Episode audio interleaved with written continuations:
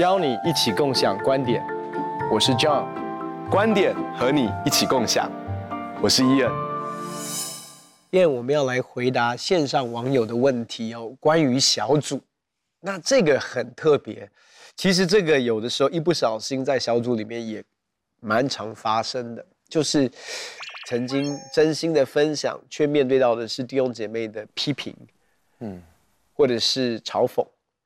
怎么看这样的事情？或者是说，在小组里面，当我们面对到一些的冲突的时候，怎么样看待？有可能可以换小组吗？嗯嗯嗯，这个问题很多哈，但是我们一个 一个来聊哦。哦哇，呃，当讲到这个时候，我觉得其实有些时候呢，呃，是别人他们不见得很有智慧的安慰法。譬如说，当我讲一个很大的困难的时候呢，那你知道有些人他的安慰就是这样说。哎呀，那个没有什么啦，哦，这个我也经历过啦，哦，这个问题没有那么大啦。你知道，有些时候他们的心意不见得是坏的，有些时候他们是试着想要去安慰、安抚，或者是说让你能够比较平常心来看待这些事情。但是你的感受是不好的，就像有些人面对到忧，比如说有些在忧郁症啊，你就开心一点嘛，想开一点，或者在焦虑当中的焦虑症里面的人就放松啊，放松。但但是对不对？他说我我。我我如果能够做得到，我早就做到了。我就在失眠的时候就好好睡嘛。对对对对对，就有一点像这个样子。所以，我们不要做这样的人。这一方面，我们不要，我们要理解，我们要去同理别人。但但是，我们遇到这样的事情的时候，有些时候他们的动机不见得是坏的，只是他用的方法不见得是啊、呃、有智慧的，不见得是真的对我们有帮助的。好，但是他动机不是坏的。那但是第二种人呢，他真的可能就是。他喜欢把无聊当有趣，你知道吗？就真的是很喜欢亏别人哦。好，每每一个人就嘿嘿，他以为他主持综艺节目啊。哎，有的真的是这样子哦。对对对，他想要搞一个 flow。对对对，然后好像看到他主持综艺节目这样哦。那所以这个人的时候呢，就是一定要有人去告诉他，也许是你告诉他说，哎，我的感受不是很舒服，或者是小组当中可能是小组长，或者是成熟的人就来。对他说说，哎，我我觉得你你需要跟他道歉，哦，你需要去，呃，你需要去尊荣他，你需要让人家好好把他说完，好、你需要就是为他祷告，好、那那这个东西就有赖于小组长的成熟度，好、那啊、呃、小组长的训练，这这都是很重要的，还有其他弟兄姐妹，他们必须要出来去啊、呃，让小组当中营造出一个很安全的，让大家能够很自由、很释放去分享的氛围，我觉得这很重要。因为有些时候呢，是有些人搞不好他只是想要讲他自己想讲的，你知道吗？就是我我我可以想象，小组长也常常发生这样，就是他讲一个难过的事情，然后他就很快接着说，哦对对对对，然后他就在讲讲他接下来要讲的，对 对对，就他就讲说，哦我我我我也发生一件事情，这个礼拜，然后他就讲一个完全不相干，你这么听就是根本就不相干，你只要讲你自己想讲的，哦对，然后有些时候是小组里面太重视那个程序了，好，就是我我讲的。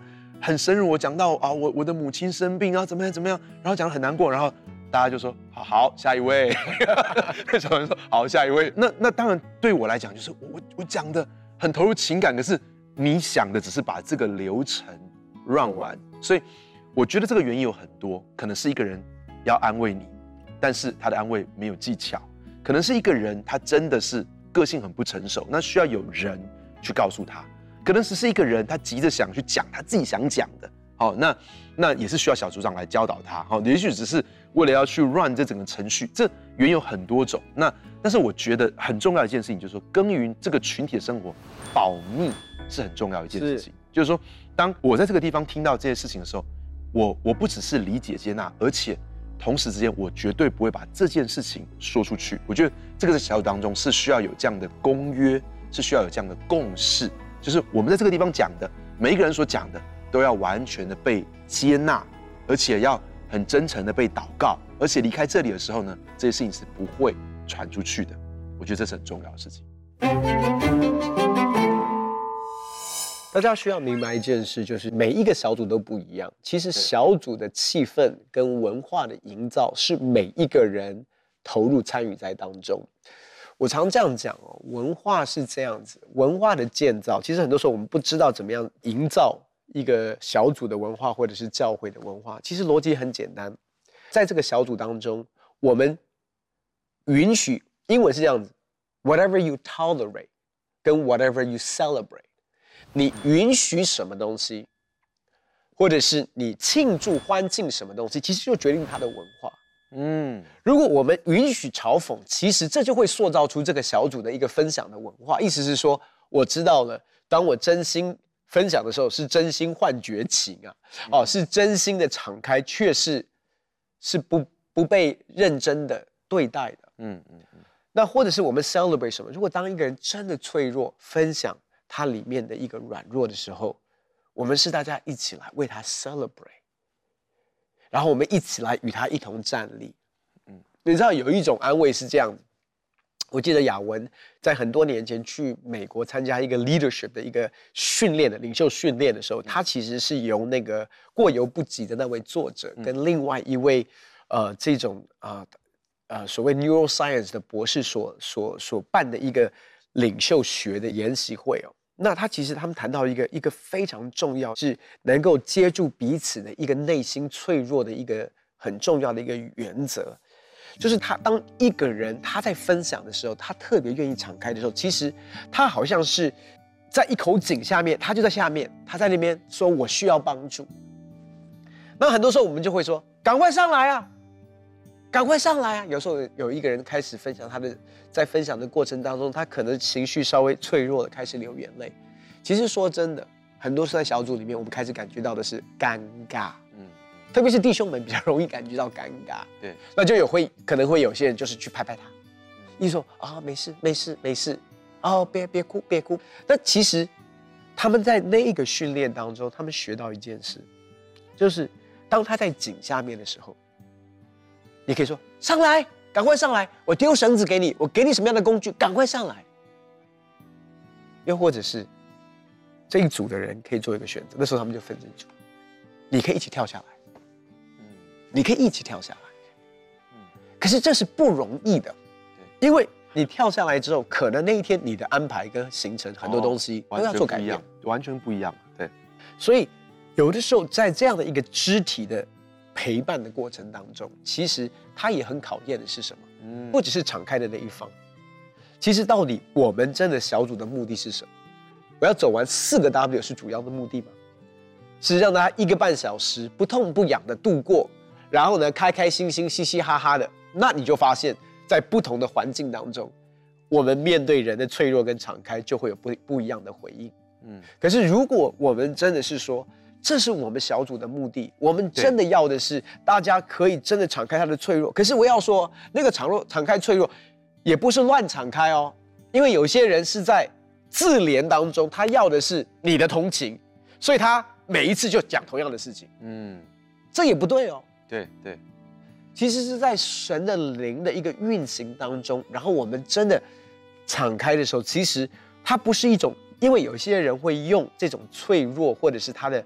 悲伤作为一个操弄群体，赢得他个人的一个他要的同情，或者是焦点，或者是注意力哦。比如说一个人分享一个很脆弱，他马上又开始分享他的脆弱，可是他已经分享了 N 次了，可是他们都不不愿意走出来，因为其实你分享的目的不是要同情，分享的目的是寻求帮助，嗯，分享的目的是帮助你可以一步一步的走进到自由跟健康的里面。而这个群体是让你恢复自由跟得着帮助的一个非常好的一个团体，所以等于是说，我们是否允许这样的一个行为？嗯嗯嗯。因为如果有嘲讽的话，那我们就知道，其实我们在营造的一个文化是绝对不要敞开，嗯嗯，绝对不要分享你的脆弱。那来的话，就是戴着个面具，有没有需要？还好。你可以真的非常脆弱吗？这个地方你就知道它是不行的。嗯嗯。所以我要说的是，当我们允许在小组里面有挖苦、嘲讽，甚至是有的时候一不小心是在背后数落啊，你看他那天他在讲，哎呦，只要这些东西是被允许的，那我要说的是，这就是这个小组的文化。嗯嗯嗯嗯。那我们要 celebrate，那就是 intentional。当做对一些事情的时候。哇，他就是这样的陪伴他，那甚至有的时候可能在他的难过当中，有的时候不可能不适合整个小组陪着他，可是可以拉到另外一边，有一两位姐妹、一两位弟兄，就是陪着他。嗯嗯，我我们其实这样圣徒相交也好，或者是我们彼此的这样的一个关系的一个连接跟互动，如果这是我们所看重的，其实我不是只是要走完四个 W 啊。这个人在他生命中最脆弱的时候，他选择把他的这一面跟我们分享，那我们要怎么回应？嗯，因为回应的对，其实其他人也会看啊。嗯，他觉得说，哦，原来这个地方是安全的，是我可以分享的。那以后我我知道我有需要的时候，我来到小组，我是可以很真实的表达。嗯嗯嗯，他们会接住我的情绪。那那个我要说，其实会带出来一个完全不一样的小组文化。我觉得你你谈到这是这个是一个非常棒的点，也是很重要的一件事情。我觉得最主要的责任是在领袖的上面，这个牧者跟领袖他必须要很清楚的去宣告出我们的小组的文化要是真诚的，要是敞开的，要是接纳的，要是欢迎人们这么做的。而且他不止这么宣告，他必须要努力去营造这样子的环境。那我记得。啊、当我刚开始接教会的主任牧师的时候，我就我就很清楚的说说，我们的教会必须要建立一个容许犯错的文化。我说，如果保罗说我不是以为我自己得着了，我不是认为我自己完全了，我乃是忘记背后，努力面前，向着标杆直跑。如果保罗这么承认说他这一生都在追求竭力的追求完全，如果保罗都说我我愿意的事我做不出来，我不愿意的事我反而做出来，如果保罗都这么讲。他就说我是罪人中的罪魁，我你知道，如果保罗都可以这么讲，那我我们我们怎么可能在教会里面，我们可以说我们生命没有问题，我们生命都很刚强，我们都很有信心，我们都没有这些软弱。那我记得后来有一次呢，在我们一个一个祷告聚会里面，然后就有一个一个重要的领袖就在台上这样讲，他说他说呢，他有一段时间他就是觉得他自己的情况很低潮，然后呢就有一个。就有一个我们教会里面一个专门做医治释放的一个童工，就就来看到他，然后就跟他说：“、我帮你赶鬼。”可是这个这个人是在低潮也是一个很重要的领袖，然后他就说，他就当时呢，就他就说他就带他悔改。那这个医治释放童工就就带他悔改，然后他就悔改，然后他就开始吐了，他就他就说他就吐，他说当他第一次吐的时候，他说我我以为我是不是吃太饱了，然后大家就笑，全场都在笑，他说我是不是吃太饱？可是后来他就说我我发现我生命当中真的有些东西。是被赶出去。他说：“我发现我那个低潮，其实我一直在一个一个仇敌二者的攻击、控告什么的里面，然后就就就就被赶走。那其实他在他这样讲完了之后呢，我我我感觉到一个像他那样子身份的领袖，能够在台上这样子说的时候，代表一件事情，就是说那个文化已经开始慢慢的成型。因为以前有人这样告诉我说，当这种聚会在我们教会办的时候呢，是有些人说啊，他这么属灵的会会这样子哦，那。”那你你你你知道吗？就是我觉得建立这样的文化，就是我们每一个人都有挫折，我们每一个人都有软弱，我们每一个人都需要彼此的敞开。我们敞开是因为我们想要得到医治，是因为我们希望能够被扶持，我们不想要躲在那个阴暗的角落。因为圣经上是这样讲说：说我们若在光明中行，如同神在光明中，就彼此相交。我们若说自己无罪，便是自欺。这个世界上的人以为亲密关系是发生在暗处。但事实上，亲密关系是发生在光明当中。黑暗隐藏我们的伤痕、过错、恐惧、失败、瑕疵，但是神要我们在光明中把它公开，承认我们的本相。但这个就是很需要一个很真实的，就是说我就是我们必须要很清楚说，在我们这个群体里面的原则就是，我们不可以去嘲弄或是开玩笑啊这这样的事情。我觉得领袖是负起这个责任，小组长、牧者是有一个这样大的责任。另外一件事情是，我觉得，呃，同时之间，有些人呢，他们在面对尴尬的时候，他们的方式就是开玩笑。我我我我我对我自己生命当中有一个醒思，其实我刚刚讲说，有些人就是他们在很尴尬的时候会去开玩笑。你知道，我我有一次呢，我就发现，哎，我怎么会在这种好像有些时候小组里面我觉得很尴尬的时候，我就想讲一些笑话。嗯，那其实后来我就发现，是跟我小时候我的原生家庭里面。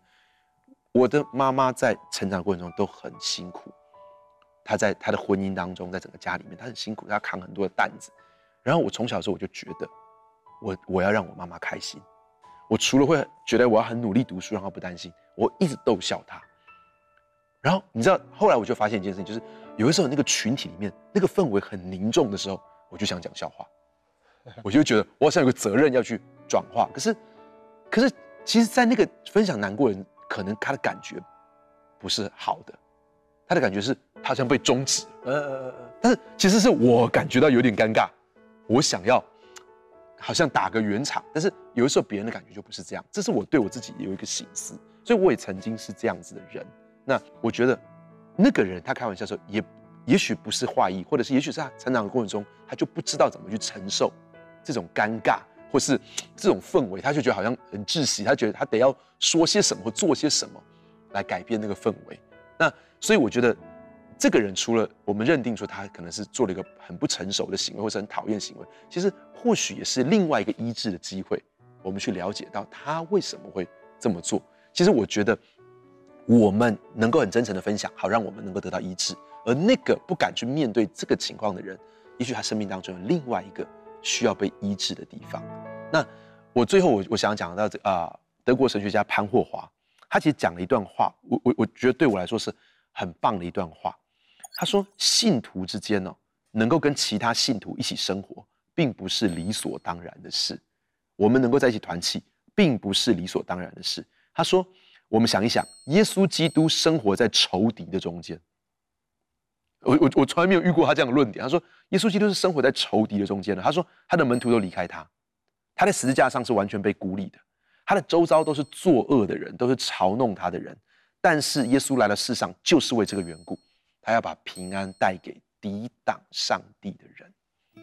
潘霍华讲这句话的时候是非常艰难的，因为潘霍华是在纳粹德国的时代里面，然后当。教会好像都向纳粹低头的时候，但是潘霍华起来，他建立了任性教会。然后呢，他他起来敌敌对这个这整个好像教会里面的趋势。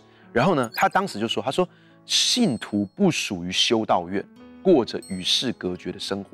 信徒乃要活在仇敌当中。”他说：“其实我们本来就要意识到一件事情啊，我们基督徒生活在这个世上，本来就活在很多敌对神的人当中。”我们在这个小组当中，有些人他们看起来实在很不可爱，就是这样子。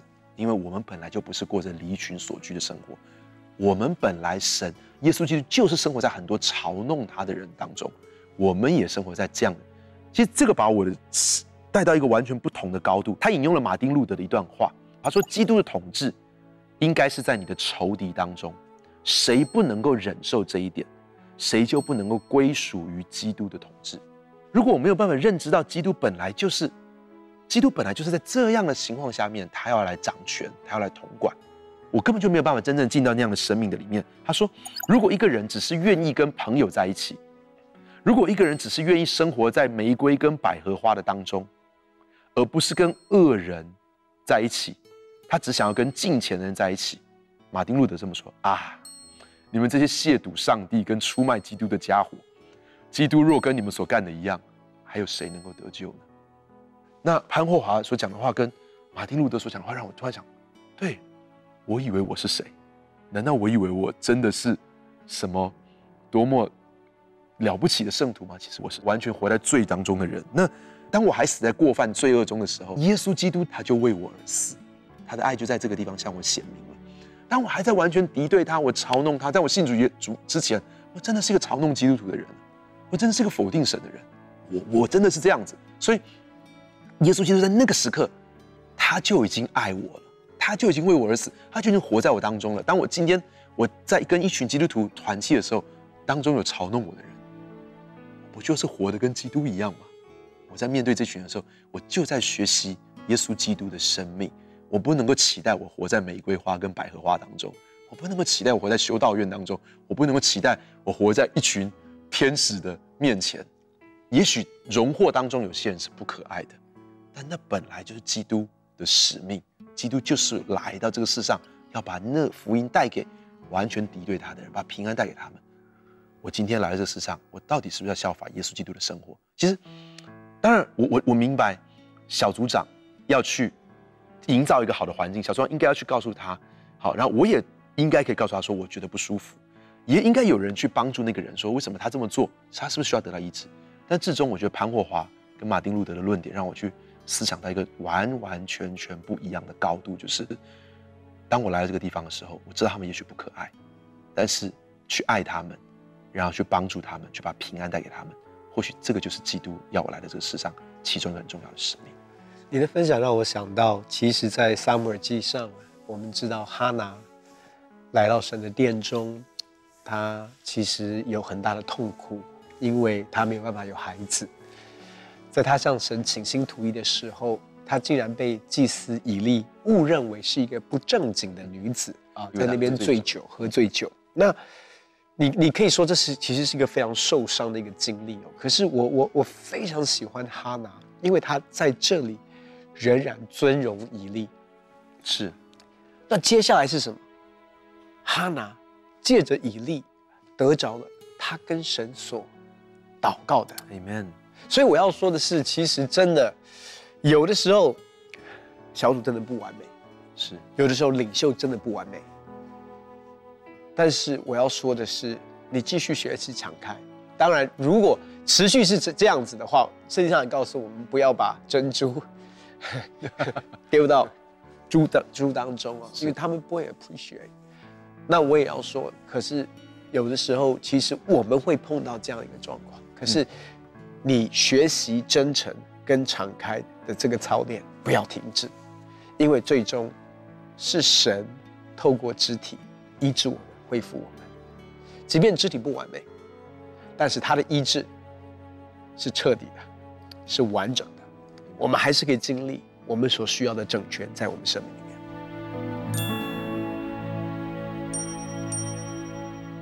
谢谢大家对共享观点的支持，我们会不定时的在平台上面回答你的问题，所以欢迎你一定要留下问题哦，也不要忘记订阅、按赞、分享、开启小铃铛，还有现在在 Pocket 上面也可以收听到我们的节目了。很高兴跟你们分享我们的观点，也欢迎在网站上面跟我们分享你的观点，共享观点，我们下次见。